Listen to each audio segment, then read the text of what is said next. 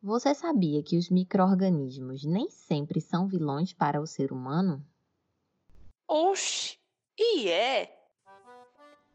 Aqui na Izzy Andrade e é sobre isso que eu vou falar nesse episódio. Os micro-organismos são seres vivos microscópicos como as bactérias, fungos, protozoários e microalgas.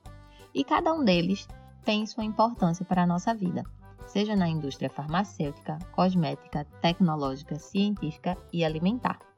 E não, nem sempre eles são vilões para nós, seres humanos.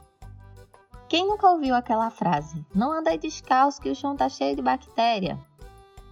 Todo mundo, né? Mas a maioria das espécies conhecidas de bactéria, por exemplo, não tem potencial patogênico, ou seja, não são capazes de provocar doença nos seres humanos. E por incrível que pareça, nós, seres humanos, possuímos mais células bacterianas no nosso corpo do que nossas próprias células.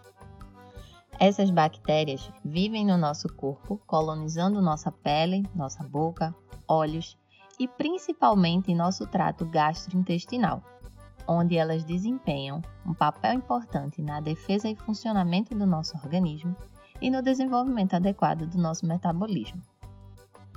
Além disso, Existem bactérias muito importantes na produção de medicamentos como antibióticos, vitaminas e hormônios. Elas também são muito importantes na agricultura, como controladores biológicos que podem substituir herbicidas. E estão presentes também na nossa alimentação, sendo responsável pela existência do vinagre, bebidas fermentadas, vinhos, alguns molhos e laticínios. Os fungos são outros micro-organismos super importantes, especificamente as leveduras, que são utilizadas na produção de diversos alimentos e bebidas, como as cervejas. Ah, e sabe o chocolate que tanto amamos? Agradeçam a eles também, pois graças à fermentação das sementes do cacau feita por fungos, temos a produção dessa delícia que agrada vários paladares.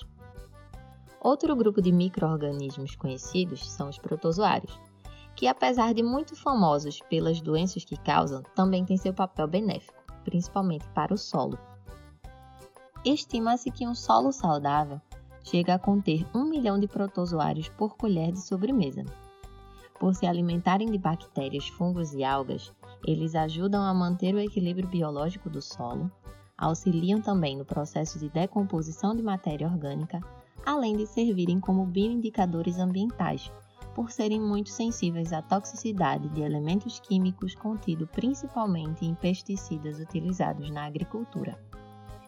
E por último, mas não menos importante, as microalgas, que são muito importantes para a indústria de cosméticos, principalmente na produção de pigmentos e compostos terapêuticos para a pele.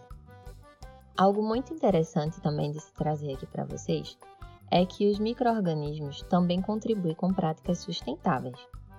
Eles podem ser utilizados na produção de energia renovável através de fontes biológicas ou a bioenergia, gerando calor, combustível e eletricidade.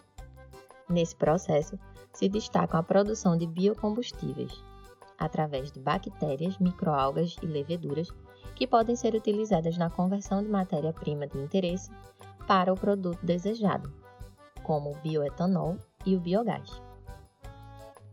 Com tudo isso, podemos dizer que os micro-organismos são bem mais legais do que imaginamos e ajudam muito na nossa vida, que seria muito mais difícil sem eles. Espero que vocês tenham curtido, lembrando que ainda tem muito mais a ser explorado. Então fiquem ligados porque você ainda vai se surpreender com o que pode sair de dentro do cubo. Tchau!